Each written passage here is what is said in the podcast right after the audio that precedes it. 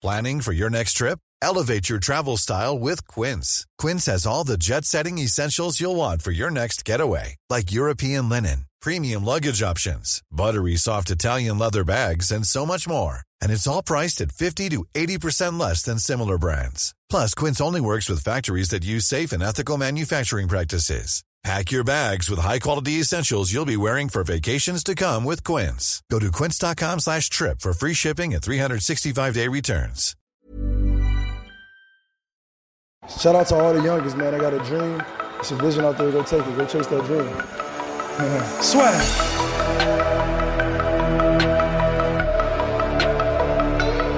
People are always saying about the talk and I talk and I talk and I talk, but guess fucking what? I back it up! I back it up! Bonjour à toutes et à tous, bienvenue au podcast La Sueur avec Polydomso. Bonjour, bonjour monsieur, nous allons faire le point sur l'UFC Calgary, donc euh, jour de l'anniversaire de Dana White, patron de l'UFC qui voulait se faire pardonner après le fiasco hein, de l'UFC Pop Pop Pop 149 ou quelque chose comme ça, et un UFC qui a été quand même euh, assez convaincant avec trois, trois gros combats sur la main card. On va commencer avec le Johanna Jedrzejczyk contre Tessia Torres, Johanna qui revient, qui retrouve la victoire après ses deux défaites contre Rose, victoire convaincante. Bah après par contre moi je sais pas trop où elle va aller parce que c'est un peu compliqué pour la suite. C'est toujours compliqué parce qu'elle est dans la, la position vraiment pas, euh, pas enviable de la personne qui perd deux fois contre le champion. Ouais. Ça, c'est vraiment une position qui est chiante. Enfin, vous avez qu'à demander à Benavidez ou à Junior Dos Santos ce qu'il en pense, quoi. Enfin, c'est pas une, une position très, qui est très cool parce que peu importe ce que vous faites derrière, si, euh, si le champion ne change pas, en fait, s'il n'y a pas un turnover euh, au niveau du, du champion, bah, vous n'allez pas avoir de title shot, quoi. C'est, je, je crois qu'il y a, c'est jamais arrivé. Enfin, peut-être, mais en tout cas de mémoire, je suis pas capable de trouver un exemple. et, euh, et donc du coup là, elle va se ramasser des, des challengers en fait euh, à la chaîne, donc des match-ups pas faciles en perspective. Et c'est même pas sûr qu'elle soit gratifiée d'un title shot. Bon après, c'est les catégories féminines. Il n'y a pas tellement, tu vois, de, il n'y a pas beaucoup de prospects. Ouais. Il n'y a pas un énorme vivier de combattants, donc euh, c'est possible qu'il lui redonne une fois de plus un combat. Entre parenthèses, ça me fait marrer parce que c'est c'est euh, c'est là qu'on voit la différence entre le MMA qui et, euh, et je sais pas par exemple la boxe où pendant la dans la boxe il peut y avoir euh, des, des mecs qui se combattent 4, 5, 6 fois tu vois en fait euh, malgré le- les scores en fait donc euh, c'est c'est assez marrant enfin c'était juste une parenthèse euh, après par rapport au combat c'était un beau combat moi j'ai j'ai vraiment Ouais. bien aimé c'était pas non plus one-sided euh, Tessia Torres elle a bien combattu Ouais, ouais. euh, c'était compétitif, surtout sur les deux derniers rounds. Au premier round, je trouvais que qu'elle avait pas su vraiment quoi faire. Mhm. Et en fait, c'est toujours le problème quand on combat euh, Johanna Jędrzejczyk, c'est qu'elle est très forte en fait si on la laisse travailler. Si tu laisses travailler Johanna Jędrzejczyk derrière son jab, elle a un très très bon jab et puis après elle travaille en combinaison. Ça va devenir très compliqué parce qu'elle a un tel euh, avantage en striking et euh, même sa façon de combattre en là pour le coup en volume vraiment et en, en combinaison en variant les niveaux c'est c'est vraiment très perfectionné hein. c'est même chez les mecs on voit pas pas une telle expertise hein. c'est euh, c'est c'est assez rare comme style elle s'est notamment entraînée avec euh, Ernesto Hust Mm. pour les gens qui connaissent un peu le K1 euh, c'était vraiment ce style là c'est le Dutch style tu de, de kickboxing où t'enchaînes en fait avec les points pour euh, tu vois pour setup tes, tes low kicks en fait. Elle fait ça mais admirablement bien. Donc c'est très c'est très mauvais de la laisser travailler à distance en fait. Et donc il y a beaucoup de combattants qui se disent bon bah je vais lui rentrer dedans tu vois. C'est ce que font euh, ce qu'a fait Jessica Andrade et euh, qui, qui d'autre a fait ça euh, je me souviens plus mais tu sais la je sais pas si elle est ukrainienne ou je sais pas quoi il y a une meuf qui est Kovalkiewicz une polonaise. Oui, qui avait, Kovalkiewicz. qui avait fait ça aussi. Qui essaie plus de rentrer dedans. Ouais. pardon? Ça, pour Kovalkiewicz, ça avait été avec plus ou moins de succès, mine de rien. Ouais, ouais, ouais, peu- mais ça, ça peut marcher. Mais le problème, c'est que euh, Johanna Jędrzejczyk, en plus d'être très bon, en, très bonne en striking, a aussi un très bon footwork. Ouais. Donc en fait, elle peut manœuvrer les combattants sur 5 rounds. Elle sait très bien le faire. C'était euh, notamment la leçon qu'elle avait donnée à Jessica Andrade. Oui. C'était magnifique hein, d'un point de Ouais. vue de, de, de ringcraft et de, de position dans l'octogone. C'est magnifique. Ah bah elle avait battu le record de coups donnés dans un combat contre Andrade. Ouais, mais ouais, non, mais c'est, incroyable. Et en fait, ce, que j'ai beaucoup aimé dans ce combat avec Tessia Torres, c'est qu'au début, Tessia Torres a essayé de faire ça au premier round, ça n'a Ouais. pas marché, parce qu'elle s'est mise dans une bataille de clinch à la con, où elle n'arrivait pas à évoluer, et elle prenait des coups de genoux, et en fait, elle perdait la bataille de clinch. Et en fait, elle s'est pas entêtée là-dedans. Et au deuxième round, elle a, elle a essayé, tu vois, de, de développer son striking, mais ça marchait pas très bien. Et là, elle a fait quelque chose qui marche très bien contre les combattants qui se déplacent, c'est qu'elle a commencé à faire des low kicks. Et en fait, les low kicks, même si on marque pas les low kicks, si le combattant se protège, s'il bloque les low kicks avec sa jambe, il peut plus se déplacer. Mm. Et c'est comme ça qu'à la fin du deuxième round, elle a fait deux kicks, je crois un middle et suivi un low kick. Et après, elle a pu enchaîner au niveau des points. Et là, elle a touché Joanna Jędrzejczyk. Parce que Joanna Jędrzejczyk n'avait pas pu en fait sortir en fait de la zone de frappe de Tessia Torres. Et donc ça a donné un troisième round très intéressant Ouais. où, Tess- où, euh, Tessia Torres s'était adapté, commençait à enchaîner point pied point pied avec plus ou moins de succès. Et alors c'est là où on voit que Joanna Jędrzejczyk c'est vraiment une championne, c'est qu'elle a adapté sa stratégie, elle a arrêté de se déplacer et là elle a commencé à contrer à chaque fois que, que Tessia Torres rentrait avec les jambes. Donc il y a eu adaptation et réadaptation. Et ça franchement, au niveau d'un combat, moi j'aime bien. Tu vois. Donc c'était une belle performance technique. C'était pas non plus un combat euh, Oui. super excitant. Mais franchement, pour un, quelqu'un qui aime bien le, le sens tactique dans l'octogone, il y a beaucoup à apprendre en regardant ce combat. Ouais, surtout que c'était les deux tops du top de la catégorie, hein, donc euh, affaire à suivre pour notre cher Johanna. Et, comme main event, le retour de José Aldo. Heureux pour les fans hein, euh, qui revenaient, donc là, combat à risque hein, pour lui puisqu'il affronterait Jeremy Stephens, qui est l'ultime gatekeeper de la catégorie featherweight. Il s'impose par KO euh, après euh, deux belles frappes au body.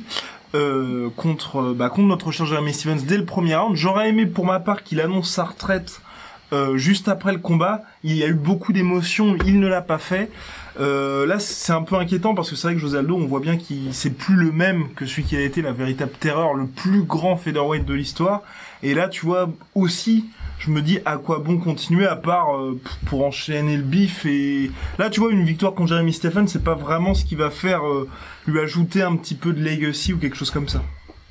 Euh, je suis assez d'accord. En fait, je pense que c'est pas maintenant qu'il va faire quelque chose de, de ouf, Ouais. mais je pense qu'en fait c'est pragmatique. Je pense qu'il essaye d'écouler les derniers combats euh, de son contrat pour pouvoir passer à autre chose, quitte à aller dans une, une organisation secondaire ou Ouais. peut-être même faire un autre sport euh, comme la boxe ou un truc comme ça. ça. Euh, je pense qu'il pense surtout à ça. Après, je serais moins catégorique avec toi. Je pense pas qu'il ait fini, José Aldo. Je pense que juste le game a vraiment évolué en fait dans la catégorie featherweight et grâce à lui notamment. C'est lui qui a, Ouais. qui a vraiment fait. Ah mais je veux dire, il est, il est Ouais. pas fini, mais tu sais, c'est le, c'est le côté, euh, c'est pas un mec qui est genre comme Noiguera qui vont refaire combattre à Rio où on sait que lui il est vraiment bon pour la case, mais un mec pour José Aldo, ça ferait mal de se dire, tu vois, qu'il reste au-dessus des mecs comme euh, Stephen Scott Swanson, mais que ça va être de la euh, chair à canon pour des gars comme Ortega ou, ou Holloway, tu vois. Bah ouais, bah en plus c'est surtout, mais c'est en fait c'est problématique pour Aldo et c'est problématique pour l'UFC aussi d'avoir un mec Ouais. comme Aldo parce qu'en fait Aldo a perdu deux fois contre le champion, lui aussi, ça. et euh, et ça va être un gatekeeper très coûteux en fait parce qu'il peut Exactement. encore aujourd'hui flinguer euh, les trois quarts des prospects euh, qui Mhm. vont se présenter quoi. Aldo il fait vraiment pas rigoler, Ouais. il a encore son menton. Il a pris de, de gros coups contre contre Stephens. Ouais. Il est encore très très explosif. hein. On voit sur ses combinaisons et sur euh, sur ses coups, il, il marque. Ouais. Donc c'est c'est un combattant qui est excessivement dangereux en fait. Et donc euh, c'est ça va être très difficile pour l'UFC de, le- de le gérer ce combattant-là. Donc moi je sais pas combien de combats il lui reste euh, sur son contrat. Euh, Il n'y a plus qu'à espérer qu'il me coule ça assez rapidement. Après, franchement, très honnêtement, à part Ortega et, euh, et Holloway, je vois pas qui peut vraiment le menacer dans la catégorie featherweight euh, là maintenant, tu vois. Parce que Magomed euh, Sharipov, il est pas prêt. Oui, il est encore un peu tendre, ouais. Ouais, ouais, Ouais. ouais. Mais voilà, mais donc t'en fais quoi, tu vois, à part tu vas pas faire une re... tu vas pas faire un combat contre la masse, Mendes. tu vois. Contre eux Chad Mendes? Chad Mendes. Encore, c'est. euh, Ouais. Non, mais je sais pas. C'est, c'est, te dis, ça va être un vrai, com- vrai- vraiment compliqué de, gérer ce combattant-là. Après, bon, moi, je, je suis très, euh, très content de le voir combattre. C'est Ouais. magnifique encore de, de voir ce, ce type de combat. Alors, je ne peux pas m'empêcher de penser qu'il a un style qui devient de plus en plus obsolète en fait euh, Ouais. dans la, dans la catégorie. C'est un peu difficile de dire ça, mais c'est, c'est malheureusement vrai parce que les petites catégories, elles évoluent très rapidement dans les styles.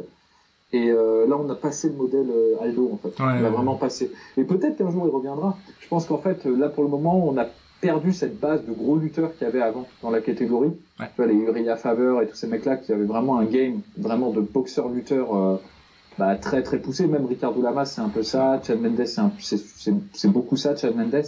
Et comme on a changé, qu'on est passé maintenant vers des, plus des scramblers et des, des combattants plus opportunistes, qui sont plus en transition comme euh, Ortega ou Holloway, bah, le style vraiment d'anti-grappleur qu'avait développé Aldo, bah, il est plus aussi efficace en fait. Et Mm. euh, il s'expose contre des, contre des, contre des strikers euh, un peu plus complets que lui en fait. Et, euh, donc ça va être un, c'est, c'est, c'est, c'est un peu, il est encore très efficace. Et euh, moi, je suis curieux de le voir combattre parce que c'est un style qui va disparaître progressivement, je pense, euh, dans cette catégorie. Donc c'est un peu un vestige euh, du passé. C'est un peu comme quand tu vois combattre Belfort ou des mecs comme ça, avant qui deviennent complètement shot, tu vois. C'est ils apportent quelque chose qui encore efficace, mais qui, qui est plus vraiment d'actualité en fait dans la catégorie. Donc c'est toujours très intéressant à voir. Après le combat, moi je l'ai trouvé très bien. Ouais, oui, clairement. Clairement, et puis bah mine ah. c'est l'avantage d'un mec comme Jeremy Stevens, c'est que si euh, techniquement, on peut pas dire que ce soit le mec le plus euh, clean du game. Au moins, on est rassuré, comme tu le disais, Aldo a toujours son menton. Parce que c'est vrai qu'avec 3 KO sur ses 4 derniers combats, vous pouvez avoir un peu peur. Moi, j'avais un peu peur de ça. Ça va. Bah ouais, mais en fait, en y réfléchissant, parce que moi, pareil, je me disais que là, ça va être un peu le combat révélateur pour savoir s'il n'est pas encore, s'il est vraiment affecté, vraiment physiquement par, par les combats qu'il a menés.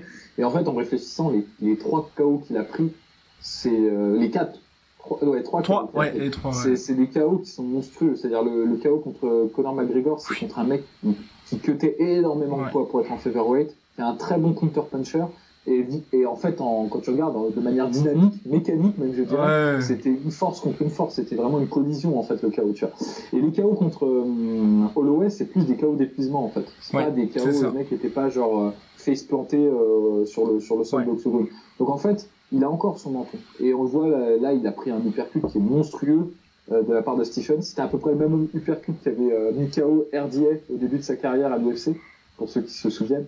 Et euh, il a su euh, vraiment, bah vraiment, en fait c'était marrant parce qu'il s'est pas vraiment adapté, mais il a juste surenchéri dans la violence. Quoi. Il était plus explosif et plus efficace que, que Stevens. Donc très beau combat, je suis content. Et puis bon, bah, on verra on verra ce qu'il y a pour la suite pour lui en, croisant les doigts. Ouais, c'est vrai que t'as raison. Et l'UFC pourrait vraiment le mettre contre Zabet Magomed Sharipov parce que lui, qui affronte finalement Yair Rodriguez, hein, Yair Rodriguez qui voulait partir finalement, qui est de retour. Parce que l'UFC, là aussi, pour lui, se retrouvera un peu face à une pénurie de talent finalement face au featherweight. Et puis comme la mode aujourd'hui, c'est vraiment de, de ne pas hésiter pour les prospects à direct leur proposer un mec qui soit euh, dans le average classement, direct ensuite un top fighter Là, c'est vrai qu'un José Aldo Magomed Sharipov, ça pourrait être intéressant. Ah, alors moi, je trouve que ce serait très dur pour Magomed Sharipov parce que il est encore vraiment untested, tu vois. Genre, on sait pas vraiment ce qu'il vaut contre des. Là, c'est comme hier Rodriguez. Rodriguez, tout le monde disait que c'était la 7 8 e merveille du monde, puis après il a rencontré Frankie Edgar et mm. il y avait encore deux classes d'écart entre lui et un top 5. Et euh, c'est vrai que Magomed Sharipov, pour le moment, n'a pas rencontré une grosse opposition. Tu vois, enfin, j'aime bien Kyle Bokniak et j'aime bien euh, Shimon Moraes, c'est des bons combattants, mais c'est pas des top 5 et je pourrais même dire que c'est pas des top 10 quoi. C'est c'est encore très très léger.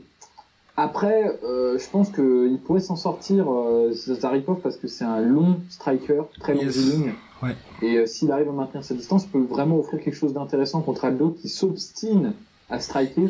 Moi, je trouve que c'est vraiment le problème d'Aldo, c'est qu'il s'est pas habitué. Il s'est mis en tête que c'était vraiment un très bon striker.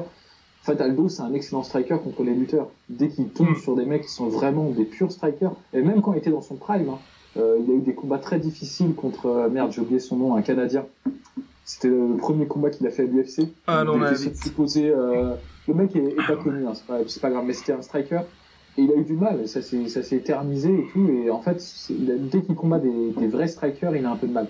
Donc en gros, si contre Magomed Sharipov, il utilise tout son arsenal il peut largement gagner, notamment sa lutte et son grappling qui, sont très efficaces.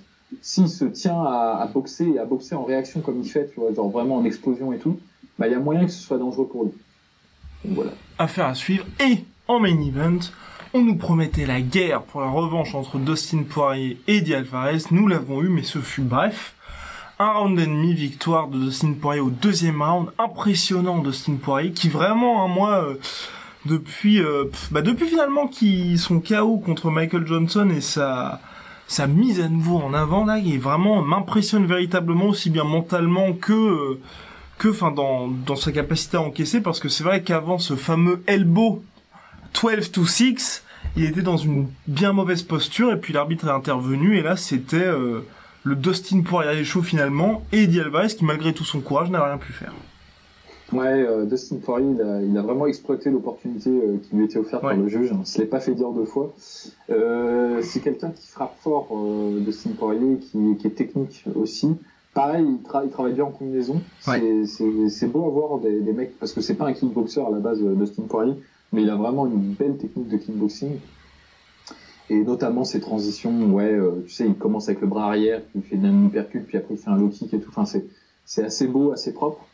Et euh, donc ouais, c'est, y a, je sais pas s'il a vraiment renouvelé sa technique. Euh, il est juste plus confiant. J'ai l'impression que c'est un combattant qui marche Oui, aussi beaucoup à la exactement. confiance Ouais. et au mental. Et euh, dès qu'il sent qu'il est impuissant, bah il, il a un peu de mal. Mais là justement, euh, ce qui, ce qui, il y a quelques années, tu vois, il se recroquevillait vraiment tu vois, quand, quand ça marchait pas. Là, il a un peu plus de ténacité, de, de pugnacité. Et c'est, c'est, c'est, c'est plutôt pas mal. C'était un combat qui était vraiment disputé. Euh...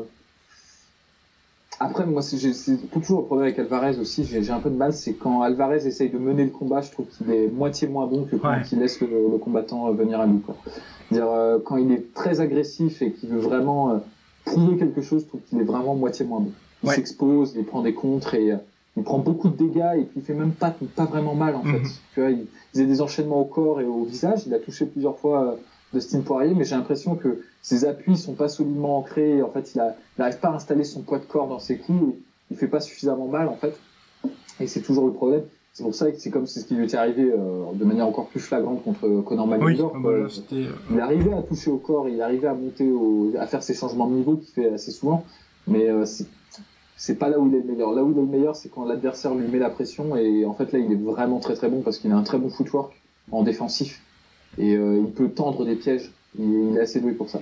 Là il avait vraiment un contentieux avec Dustin Poirier et euh, Voilà. il a essayé de régler le truc. Et en plus il a pas de bol parce que Mark Henry, euh, son, son coach, qui est un bon coach, visiblement c'est un très bon coach, il a coaché Oui, Frank Edgar, oui. aussi euh, Edson Barbosa et tous ces mecs-là. Mais il a un problème, c'est que c'est peut-être un des moins bons euh, à avoir à côté de l'octogone parce qu'il est trop euh, trop vocal, euh, trop vo- enfin trop volubile, trop et un peu maladroit parce que là il appelait en fait euh, pour les elbows, tu vois. Enfin, ça se voit, Ouais. il disait mets les, les elbows comme ça et en fait. Marc Godard, le référé, il a vu en fait Mark Henry, puis ensuite il a regardé et il a vu s'est séparé, tu vois. Et c'est, c'est dommage. Mar- En fait, on- euh, ce qu'on lui reproche, là, c'est un peu trop de discipline, c'est d'avoir obéi aveuglément à son coach, Ouais. ce qui est généralement une qualité pour un combattant, mais là, c'était pas le cas, fallait un peu réfléchir. Il fallait euh, même, tu sais, juste tricher un petit peu, le faire un peu comme ça. Ah mais clairement oui.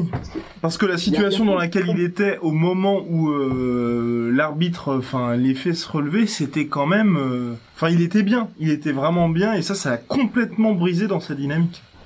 Non, c'est clair. Et puis, il avait bataillé difficilement pour, euh, Oui. pour avoir le, le takedown. Exactement. Ouais. Il était dans une position vraiment favorable avec un truc euh, qui, qui moi me fait peur pour Dustin Poirier parce que quand même dans les euh, dans les top catégories, il y a quand- enfin dans le top du top de la catégorie, il y Ouais. a quand même de bons lutteurs, hein, Kevin Lee Kevin et, euh, et, et, euh, évidemment Khabib Nurmagomedov. Ouais. Et euh, là, comme Eddie Alvarez l'avait coincé contre la cage avec les, vraiment les deux jambes à plat et une espèce de, de monte, pas sur le corps de, de, de Dustin Poirier, mais sur ses jambes, où il pouvait développer son jeu de coude. Ouais. Ça, c'est un truc que, par exemple, Khabib Nurmagomedov exploite super bien. Quand il Clairement. arrive à caser son adversaire contre la cage et à le bloquer en fait avec euh, le bras en arrière ou en, en agrippant ses jambes avec ses propres jambes. C'est vraiment un tueur. euh, Michael. Johnson peut témoigner. hein. Exactement, ou Edson Barbosa. Oui. Enfin, c'est- assez, assez flippant. Donc non, mais vraiment, Dustin Poirier, c'est cool. Je suis content pour lui. Après, avoir. euh, What's next Parce que Ouais, j'ai adoré le, je sais pas si t'as vu le post Instagram de, de, de, de- je crois que c'est Poirier qui a posté Where are you at Khabib, Khabib qui a répondu Calgary. Bon bah voilà. Ouais, non, bah, Bah, je pense non. Pas encore, pas encore pour le title encore. shot. hein. Non, pas encore. Je pense que ce serait pas mal. Moi, il y a un match-up que j'aimerais bien voir, c'est Dustin Poirier contre Tony Ferguson. Et bah moi aussi, tu vois, et je pense que ce sera intéressant parce qu'en plus Dana White veut que Tony Ferguson soit sur la même carte que Khabib et Conor McGregor pour un s'assurer en cas de blessure de bah, de l'un des deux et puis aussi Ouais. pour finalement que ce soit un petit cadeau quand même pour Ferguson qui a perdu sa ceinture parce qu'il s'était blessé lors d'un événement promotionnel pour l'UFC et c'est vrai que ce combat-là il sera intéressant. Ouais, ouais, parce que bon, euh, c'est un combat.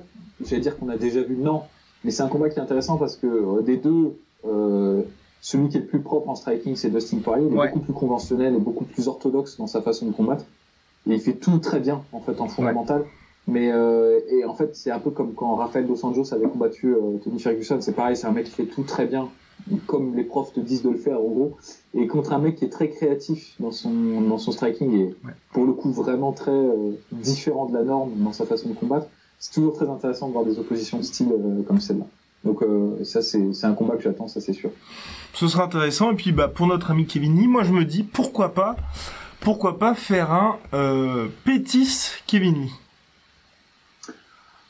Euh, ah ben alors Pétis, euh, ouais Pétis serait pas mal. Le truc c'est que c'est pas sympa pour Pétis quoi. Voilà. Euh, Voilà, ça- c'est un pire match-up pour lui en fait vraiment. euh, Et voilà, mais, mais ça permet en fait de continuer à construire un peu ce nom Kevin Lee tout en euh, profitant du, du peu de hype qui reste finalement à Showtime Pétis, hein, même s'il a gagné contre Michael Kessin, on veut pas. C'était un beau combat, c'était un beau combat. Ouais, mais c'est c'est un peu mal parce que c'est un peu triste pour là parce que mais en fait c'est le destin des, des- Ouais. des combattants compétitifs. hein. Mm. C'est vrai, c'est de servir de de, de, de base de lancement en fait pour des mecs euh, qui, qui sont sur qui sont en train de monter véritablement.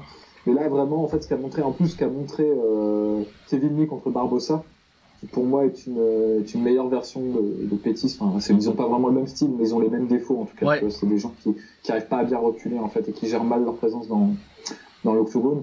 Bah euh, Kevin Lee, euh, c'était une masterclass ce qu'il a fait à, à Barbossa. Ah, c'était très intelligent et c'était il y avait pas d'erreur quoi. Et, et je me dis euh, là pour deux pour euh, après Anthony Petty c'est toujours capable de te sortir un truc de malade et de Ouais. dire Ouah, qu'est-ce que c'était que ça tu vois genre et tout.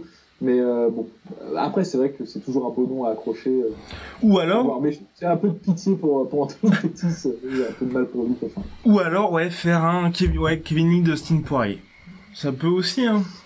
Ça peut aussi, ça peut aussi. Euh, sachant que moi, je, on en avait un peu parlé avant, c'est que Ouais. j'ai un peu de mal à placer en fait Kevin Lee dans la course au titre. Il le mérite très largement, mais Ouais. euh, s'il y a tellement de noms en fait qui sont au-dessus de dans cette catégorie, entre Conor McGregor qui va très probablement revenir, Voilà. euh, Tony Ferguson qui revient de blessure, on, ça dépend, on verra comment ça évolue la situation. Ouais. Khabib Nurmagomedov et euh, du coup Dustin Poirier, ça fait un top 5 qui est vraiment très très euh, clutch quoi. Ouais, exactement.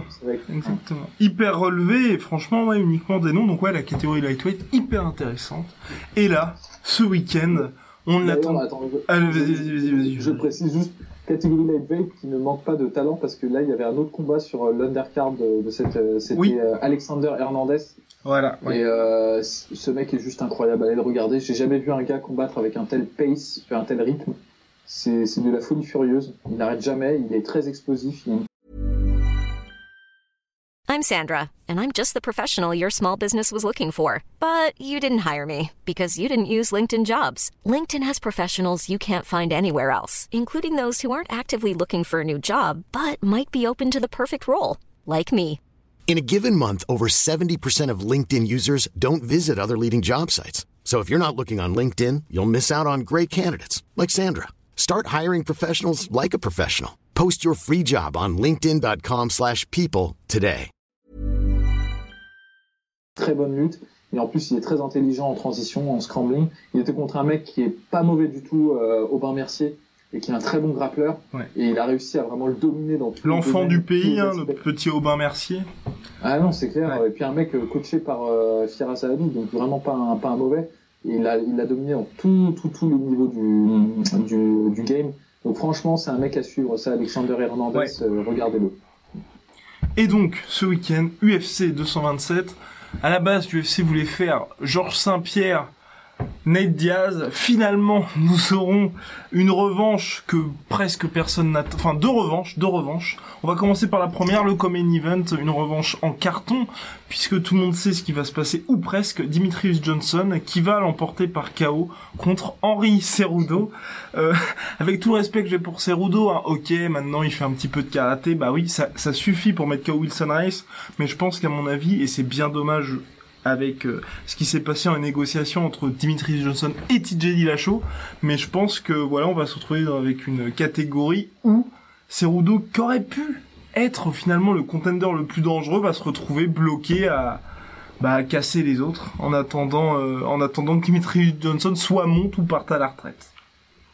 C'est, euh, bah, je, je peux pas, enfin, je peux pas répéter ce que j'ai dit, euh, ce que je Maintes et maintes fois, ouais. Et de la façon dont elle est gérée, moi je pense que c'est vraiment un cas d'école au niveau de- de- d'un échec de gestion d'une catégorie. Euh, après Cerudo, euh, moi je le donne pas perdant-perdant non plus. J'ai j'ai un petit espoir. Pas qu'il pas qu'il gagne, gagne, mais j'arrive pas à oser ça parce que je me dis je vais encore me ramasser, tout le monde va se foutre de ma gueule. Mais Non, quand je sais que je sais qu'il y a peu de chances de, de l'emporter. Ouais. C'est vraiment euh, là les les, euh, les odds sont vraiment contre lui, quoi. Ils sont, Mm. pas, sont pas en sa faveur. Mais je pense que ce sera moins évident que le, le premier combat. Je pense pas qu'il va se faire mettre KO. Oui, non, non, je Je suis d'accord. ce sera plus disputé. euh, euh, Peut-être même qu'il arrivera à tenir la distance. Parce qu'il a quand même une très bonne lutte. Ouais. Et c'est difficile, ça va être difficile pour euh, Dimitri Johnson de vraiment. Moi, j'avais été très frustré par le premier combat parce que je, je me disais, il apportait quelque chose de, de nouveau. Il allait Ouais. peut-être avoir la domination en lutte. Et quand on a la domination en lutte en MMA, ça ne- ça n'assure pas de gagner, mais ça, au moins, ça assure de, de contrôler le, Ouais, exactement. la- le, le- comment, le, le déroulement du combat. En fait. C'est ça. C'est-à-dire, ça empêche un adversaire de vraiment euh, installer son rythme. Et, euh, et bon, tu vois, je me dis, s'il arrive à, s'il arrive à, à éviter vraiment les, les, les coups qui peuvent le finir et peut vraiment le mettre mal, ça peut être un combat très, euh, combat très intéressant. Non, mais ça peut être un combat intéressant. J'espère juste, moi, que Cerudo et ses, ses coachs resteront réalistes, en fait. Moi, c'est vraiment ce qui me fait peur. C'est dans toute la com, dans tout ce qui se dit, on a vraiment l'impression qu'il est devenu un expert en karaté, tu vois. Et debout, il a l'air extrêmement confiant. Et moi, tu vois, j'ai un peu peur qu'il qu'il s'obstine quelque part à rester debout, se dire, ok, bon, bah, Dimitri Johnson, ça va, tu vois, je peux encaisser, je peux encaisser, jusqu'à ce que, euh, bah, Dimitri Johnson passe la vitesse supérieure, tu vois. Et c'est un peu le risque, parce que t'as le côté, le premier combat, où certes, bah, il y, a- eu le chaos, il peut se dire, bah, je vais faire quelque chose de complètement différent, saper contre Wilson Rice, allez, banco, je fonce là-dessus, tu vois. Ouais, d'autant que d'autant que c'est très difficile parce que je pense que le vraiment euh, c'est- difficile de faire meilleur que que Dimitri Johnson en striking euh, dans cette catégorie-là. C'est je pense qu'il y a personne qui l'a vraiment testé. Il y a euh, Joe John, John Dodson qui avait Oui. réussi à toucher vraiment euh, Ouais, Johnson parce qu'il est tellement explosif et tellement rapide qu'il peut surprendre même un même un excellent striker. Mais c'est pas le cas de Cerudo, même s'il est bon. hein. Il y a- il y a- franchement, il y a, il y a rien à rien à redire. Il est bon, mais il n'est pas du niveau de, de Dimitri Johnson debout, qui est très très très complet, Mhm. qui est excessivement complet et qui en plus combattu déjà un karatéka euh, de haut niveau. Donc je pense pas que c'est soit c'est ce petit style-là qui va le surprendre en fait. Il a déjà euh, fait face à ça. Après, on n'est pas à l'abri d'une bonne surprise euh, parce que Cerudo, il a quand même beaucoup de, de pouvoir, je pense. Ouais, clairement. fort. Clairement, clairement. vraiment fort. Donc on sait jamais. mais après, moi, je pense qu'il y a un tel niveau de maîtrise de la part de Dimitri Johnson que justement euh, la chance, tu vois, un peu le, le chaos flock, tu vois, Oui. il est quand même euh, assez restreint contre lui. Enfin, je vois mal se faire. Même quand il se fait surprendre, il arrive à se rattraper. Exactement. Donc, quel, quel pronostic, finalement? Ah, moi, je vais sur une unanimous décision, mais bien, euh, bien, bien tranchée pour Dimitri Johnson. Je pense que les premiers rounds vont être assez serrés. Enfin, si c'est pas un chaos explosif au début, hein, Ouais. mais les premiers rounds vont être assez serrés. Et comme d'habitude, parce que personne n'est entraîné en 5 rounds en flyweight à part lui, il va vraiment dérouler la locomotive en- dans le round 4 et 5 et vraiment dominer totalement euh, Cerudo dans le round 4 et 5. Ouais, moi, je pense euh, KO round... Round 3 de Dimitrius Johnson. C'est possible, c'est possible aussi. Voilà, on va passer maintenant au main event. Le main event. La revanche entre TJ Dillashaw et Cody Garbrandt. Alors, pour ma part, même si tu vois, le combat m'intéresse, je vais le regarder dans tous les cas en direct. Mais, euh, de base, tu vois, pour moi, TJ Dillashaw était, quand il y avait eu le combat à l'UFC 217, était pour moi le favori, il avait plus d'armes. Et donc l'intérêt, c'était finalement que Cody Garbrandt, avec ce qu'il sait faire, donc on connaît son explosivité, son footwork, réussisse à l'emporter par KO, comme ça une revanche aurait été intéressante. Mais là, le problème, c'est comme il a perdu le premier, je vois pas du tout comment il pourrait s'en sortir sur ce second combat, même si il s'est entraîné en Muay Thai pendant de longs mois. Je pense que par rapport à tout le vécu de TJ Dillashaw et à Dwayne Ludwig, je pense que ce sera toujours pas suffisant. Ouais, ça va être euh, très compliqué. Je pense pas que ce soit la bonne solution de d'essayer d'égaler euh, Dillashaw Ouais. là où Dillashaw excelle, c'est c'est mauvais. Et en plus de ça, je pense pas que qu'il arrivera à avoir une team du calibre euh, de celle qui est montée euh, par Dwayne Ludwig Clairement. Tout autour, parce que Dwayne Ludwig, euh, en fait, la- sa team, il en a rien à foutre. C'est juste au- tout autour de TJ Dillashaw. C'est ça. Il, il le dit lui-même dans ses interviews. Les autres, ils viennent s'ils veulent, mais en gros, euh, tout ce que je fais, ça, ça, ça tourne autour de, de TJ Dillashaw. Donc euh, TJ Dillashaw, il a vraiment depuis maintenant quand même pas mal de, ça fait à peu près trois ans qu'il est là-bas. Ouais. Euh, vraiment une team qui est vraiment dédiée à lui et à ses points forts. Et je pense pas que ouais que Cody Garbrandt soit la bonne solution d'aller engager deux tailles pour lui expliquer comment donner des kicks et tout. Ouais. C'est pas en trois mois qu'il va apprendre ça. Je pense qu'il faut qu'il se base sur sa force là où il a du succès. C'est un excellent counter puncher. Clairement. Euh, il est Bah, c'est là qu'il avait, euh, c'est là qu'il avait mis knockdown euh, TJ. Ouais, il, il est toujours. Moi, je pense que c'est un combat, c'est 50-50 honnêtement. hein. C'est, il est capable de mettre KO euh, KO TJ Dillashaw, moi je pense. Euh, parce qu'il dominait tellement en fait euh, le premier round de Oui. leur combat, c'était vraiment une vraie domination pour le coup. Ouais. Enfin, les gens vont me dire ah non il le dominait pas et tout, mais il était jamais en risque, il Oui, tout le temps. clairement. Et c'est- c'est- C'était ça, tu vois. Et c'est juste après où il a pas su s'adapter. Et moi, je pense que c'est ça le problème vraiment de Cody Garbrandt. Et je le dis avec. Ça va être difficile de le dire avec du respect ou et tout, mais je pense que Cody Garbrandt, c'est un abruti, en fait. Oh, C'est- putain. C'est dur à dire, mais je pense que c'est vraiment un débile profond. Enfin, c'est- je suis méchant, mais. mais à chaque fois que tu vois les interviews de lui, c'est un mec qui comprend rien à rien, tu vois. Enfin. Un il a débile sûrement profond. beaucoup de talent dans, dans le combat. Ouais. Ça, je lui retire vraiment pas, tu vois. C'est quelqu'un qui est très doué là-dedans et qui, euh, qui est efficace, qui tape fort, qui est, qui est bon. Mais même le combat, il ne le comprend pas. tu vois. Je pense que c'est. Et en plus, il est dirigé par une team. La team Alpha Male, c'est pas une vraie team. quoi. Ouais. C'est c'est des mecs qui s'entraînent entre eux. quoi. C'est pas, il n'y a pas un coach vraiment qui leur dit. Uriah Faber, il fait un peu office de mentor, mais d'après ce, que, ce qui ressort des interviews et tout, c'est plus des mecs qui se parlent entre eux et qui s'entraînent un peu les uns les autres. Il n'y a pas vraiment de, tu vois, de guide qui va, qui dit bon bah toi tu dois travailler comme ça, toi Ouais. tu dois travailler comme ça, toi tu dois développer tel point fort. toi- Et c'est d'ailleurs pour ça que TJ Dillashaw s'est cassé euh, de, de la team Alpha Male. Et, euh, team Alpha Fail selon certains. c'est pas moi qui dis ça, c'est pas moi qui dis ça. Non, mais Et, euh, et, et, j'aimerais bien aussi, tu vois, pour ce combat-là. C'est pour ça que je je doute vraiment sur les sur la victoire de Cody parce que pareil, tu vois, ces kicks, on l'a très bien vu dans le premier combat, ce serait bien de les utiliser contre un TJ Dillashaw. Parce que les kicks de Garbrandt sont pas du tout dangereux et surtout dans un combat comme ça, il en a besoin. Il, il lui faut ses kicks et et pareil là, comme tu l'as dit, c'est vrai que c'est pas en trois mois avec deux tailles que tu vas tu vas apprendre quoi que bah ce non. soit à ce Après, niveau. non. Alors après, si tu prends les kicks pour les kicks, c'est sûr qu'il fera jamais mal avec ses kicks. Ouais. Enfin, il sera toujours capable. C'est un athlète quand même. hein, il sera toujours capable Oui. de, de mettre KO des mecs avec Clairement. un high kick. Ça c'est ça c'est évident. Mais euh, contre un mec comme Dillashaw, ça peut être intéressant d'avoir des kicks pour cadrer son mouvement. en fait. Voilà. Parce que Dillashaw, le truc c'est que euh, il, il cut les angles très bien en pivotant beaucoup et en fait il nullifie un peu te- ta capacité de, de counter puncher Ouais. comme ça en fait en changeant ses angles de frappe pour ensuite attaquer. Et c'est comme ça qu'il avait euh, esquinté euh, Renan Barrow euh, deux fois, alors que. Renan Barrow c'est vraiment un mec Ouais. qui était très très bon en, en contre, mais euh, il n'était pas du tout prêt à ce style-là. Alors euh, Cody Garbrandt ça pourrait être pas mal, mais tu sais il a même pas besoin vraiment de travailler en kick, s'il travaille déjà en feinte. Et je pense que s'il arrive à feinter pour euh, troubler en fait euh, l'installation de, de Oui. dans, son mouvement, il pourra dérouler son jeu de son jeu de poing. C'est vrai que ça, t'as raison là-dessus. C'est vrai que le, le problème aussi de Gaband, c'est que la plupart de ce qu'il utilise aussi bien dans ses feintes que pour ses kicks, c'est toujours pour lui, dans le but d'à chaque fois de réussir à placer, tu vois, un coup hyper puissant. Mais c'est jamais pour justement nullifier l'adversaire ou le bouleverser dans ses mouvements. Et c'est vrai qu'il Ouais. pourrait, pour ce combat-là, penser un peu plus à ça. Bah ouais, parce que bon, bah, je, je, je, je reviens sur ce que je disais, mais ça c'est Ouais. une manœuvre intelligente. en fait. bah, non, mais c'est, mais c'est vrai. Enfin, c'est, Ouais, ouais. Oui, non, c'est clair. combat- il y avait un combat il y a quelques semaines. Bon, c'était un combat de kickboxing et d'ailleurs personne l'a vu parce que c'était un combat de, du Bellator. Mais c'était Petrosian contre Alazov. Mhm. Petrosian qui est une légende, Ah oui, légende parmi les légendes. kickboxing. Et euh, Alazov, c'est un mec vraiment dangereux. C'est un mec jeune, très explosif, très dangereux. C'est un tueur. Il a je sais pas combien de finishes. Il était sur une super winning streak. Et euh, bah, il commence à se faire vieux. Il combat plus vraiment dans le top niveau et tout. Mais c'était fabuleux de voir comment euh, juste avec un jeu de feinte, même sans vraiment frapper, même sans vraiment attaquer, juste en feintant et en troublant l'adversaire, a réussi à unifier l'agression en fait de d'Alazov. Et il a d'ailleurs gagné par euh, par décision. Et en fait, c'est là où tu vois la différence entre un mec qui est un véritable tacticien Ouais. et qui comprend très très bien en fait ce qu'il fait, avec un mec qui reproduit juste ce qu'on lui a dit de reproduire en fait.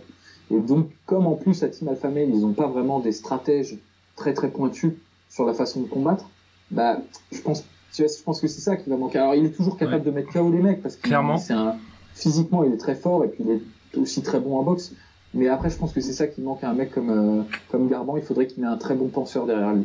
Comme lui, je pense qu'il n'en soit pas vraiment. Clairement. Mais c'est pas une critique. Enfin, tu vois ce que je veux dire. Je Ah, mais c'est- soit vraiment capable lui-même, Ouais. tu vois. Mais c'est juste, il faut qu'il ait un mec, bah, comme Dwayne Ludwig, mais de son côté. Exactement. Enfin, Donc ça, ça, ça s'annonce un petit peu. ça, ça paraît sévère, mais je, je dis ça, faut vraiment, je dis, euh, je, je critique pas moralement la personne, je le connais Oui. pas, tu vois, mais c'est- c'est juste qu'il ressort de, de ses interviews et tout. Je pense que c'est un mec euh, qui est très bon dans ce qu'il fait.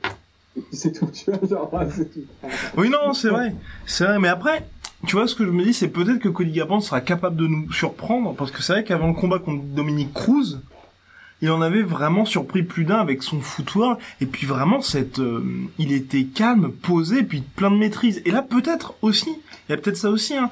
On sait que c'est un gars quand même très émotif et peut-être que contre que contre TJ Dillashaw, il y avait tout ce qui était remonté, je me bats pour la team affamée, je me bats pour Faber, ce mec m'a trahi et peut-être que tu vois, il était vraiment omnubilé par ce chaos et euh, alors que d'un autre côté, TJ était là pour prendre la ceinture, tu vois. Bah, c'est, alors c'est ça qui est dur avec euh, que je comprends pas moi avec Cody Garbrandt, c'est qu'il a été capable de faire une masterclass contre, Contre- peut-être un des combattants les, les plus tricky de l'histoire. Oh, de exactement, ouais. euh, Dominic Cruz, et vraiment de se tenir à un game plan, d'avoir une discipline Ouais. de, de légionnaire romain, hein, vraiment de vraiment de pas faire, de pas de pas s'engager quand il fallait pas s'engager, euh, d'être très et même d'une certaine manière plus discipliné que TJ Dillashaw lui-même. Oui. TJ Dillashaw Eh avait oui. combattu euh, Dominic Cruz, donc c'était assez étonnant. Et même dans le premier round contre TJ Dillashaw, euh, c'était impeccable ce qu'il faisait. Mais euh, j'ai l'impression que le fait d'avoir touché euh, durement euh, Dillashaw presque l'avoir terminé, ça l'a mis dans une espèce de roller coaster émotionnel. Et là, il euh, il n'y arrivait plus. Quoi. Ouais. Ouais, et puis il y a eu ce, ce fameux high kick, hein, où pour la première fois, c'est peut-être ça aussi, hein. Peut-être pour la première fois, tu vois, l'UFC qui était, il était, vraiment dans le dur, peut-être que ça aussi, tu vois, ça a été l'espèce de bouton switch où il s'est dit, euh, peut-être que ça sera plus compliqué sur ce combat parce qu'il s'en est jamais remis ensuite.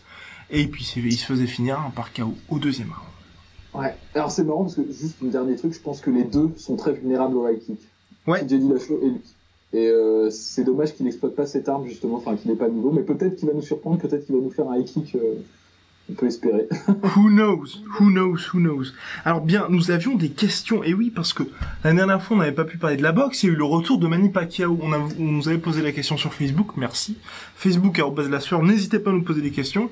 Sur le retour de Manny Pacquiao, bon, qui récupère une ceinture, mais à 38 piges, à quoi bon euh, Voilà, il est champion du monde, mais pour aller où? Le combat contre Lomachenko me fait énormément peur. Certes, il y aura de l'argent, mais pour son héritage, ça risque de mal se finir.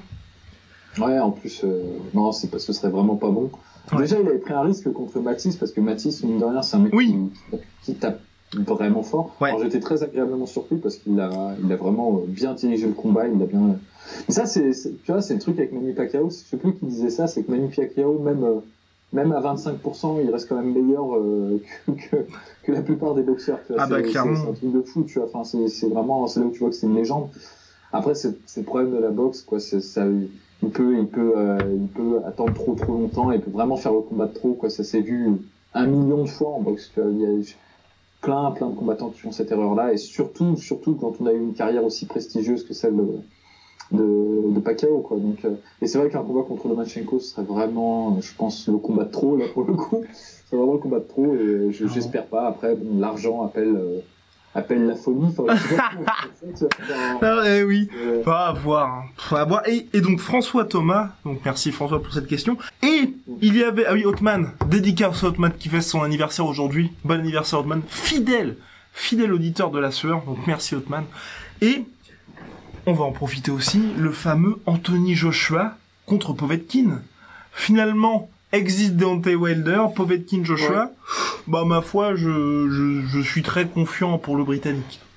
Ouais, moi aussi, mais je pense que c'est un bon combat quand même. Enfin, Oui. je, je suis content. C'est bon, après, encore une fois, c'est un peu le, le cimetière des éléphants cette affaire-là, parce que Povetkin euh, arrive quand même sur ses 38 ans, 39 ans, je sais Oui, ouais, Enfin, ouais, enfin, oui. euh, Il arrive en fin de carrière. Hein. Povetkin est en fin de carrière.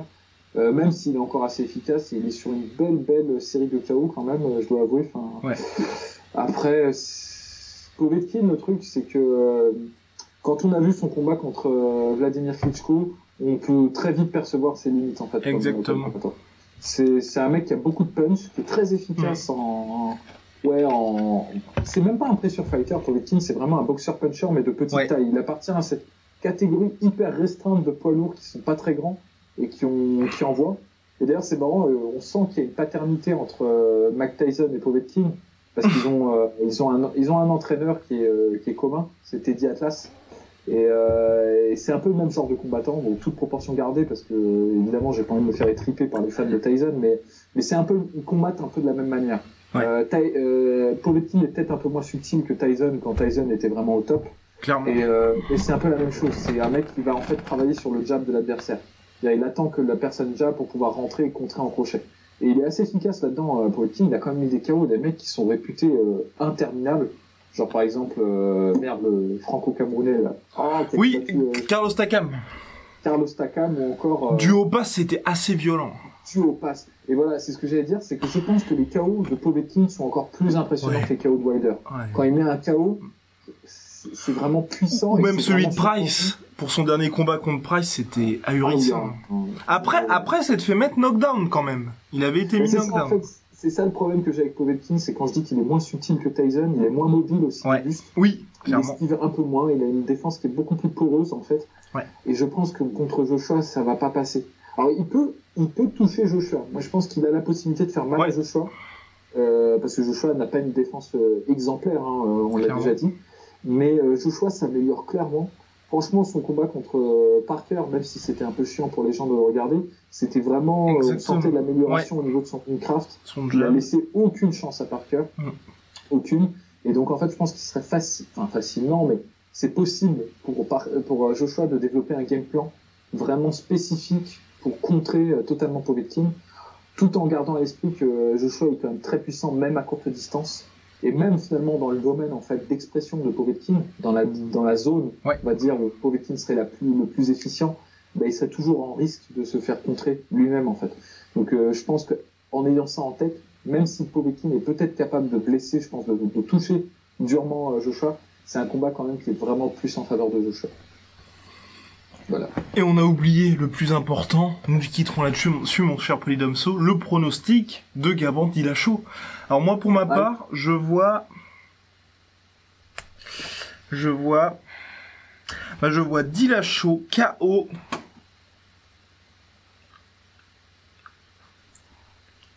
Tro- Troisième round. Bah, en fait, c'est compliqué parce que mine de rien, je, dans ma mémoire, déjà, rien que le fait d'avoir réussi à mettre KO Gabran, j'étais quand même hyper impressionné. Et euh, là, c'est sûr, je veux une victoire de Dillashaw après, ouais, KO, ouais, allez, KO troisième round aussi, je pense. Alors moi je suis emmerdé parce que c'est euh, ma- malgré tout ce que j'ai dit contre Garbrandt, c'est quand même 50-50 parce que le mec est quand même bon, tu vois. Enfin, Ouais. il, est, il est quand même Oui. vraiment bon, même si je le trouve pas euh, pas très réfléchi en- Ouais. en, fait dans sa façon de combattre, mais je, je- il est quand même très efficace et je pense qu'il est quand même largement capable de mettre KO TJ Dillashaw. Il est capable de le contrer et c'est vraiment compliqué. Moi je, je- bon je vais je pense que je side plus du même côté que toi euh, du côté du de TJ Dillashaw, surtout en fait, quand je vois le camp qu'il a autour de lui, moi, c'est sur- surtout sa façon de s'entraîner. Il s'entraîne vraiment avec des mecs très bons. Euh, donc, euh, ouais, je vais dire Dillashaw, ouais, KO, soit dans le deuxième, soit dans le troisième aussi. Je, pense. je, je suis à peu près comme toi, en fait. Et, on le rappelle juste, hein, pour nos pronostics, le sans faute de Rust, qui a eu Ouais. la semaine dernière les bons combattants et les bons rounds. Alors là, Ouais, euh, c'était pour euh, rattraper la dernière fois. On avait fait un zéro pointé. L'infamous du FC, UFC 226, l'UFC de la ah, bah, honte. c'est c'est cool. Enfin, Et, et oui, et puis euh, dernier, dernier point, les bonus. Deontay Wilder contre Tyson Fury, ça y est, ça avancerait. Tyson Fury a dit qu'ils étaient en discussion avancée. Bon bah après c'est Tyson Fury qui le dit hein, mais ce serait intéressant, Ouais. ce serait intéressant. Alors, franchement, là, pour le coup, si, Wilder, bon, alors, encore une fois, c'est un Tyson Fury qui, euh, Oui. qui n'est plus que l'ombre bouffie de lui-même. mais non, non, mais il est quand même encore. Il est quand même Oui, encore clairement. Bon, on a vu son dernier combat. pas- Ouais, ouais. Mais euh, non, mais ça reste quand même un mec très dangereux parce qu'il est quand même, lui, pour le coup, il est quand même super réfléchi dans sa façon de combattre. Yes. C'est vraiment un, un stratège pour le Ouais. coup. Et, euh, et donc du coup, là, si jamais Wilder arrive à que ce combat se concrétise et que Wilder gagne, je pense que Wilder aura vraiment banni sa réputation définitivement Ouais. de mec euh, à carrière un peu, euh, qui est un peu, un peu bidonné, tu vois. Genre, Clairement. des- parce que là, il aura combattu Louis Ortiz euh, euh, et Tyson Fury, donc qui sont ouais parmi le top 5 euh, Clairement. du, du game actuel. Il n'aura plus qu'à terminer avec un Joshua et là, ce sera parfait. Tu vois. Là, on pourra dire Wilder, parfait. Tu vois. On sera magnifique. Eh bien merci de nous avoir suivis, mon cher Polydomso. Bonne salutation à tous. À la prochaine. Shout out to all the youngest, man. I got a dream. It's a vision out there. Go take it. Go chase that dream. Swag.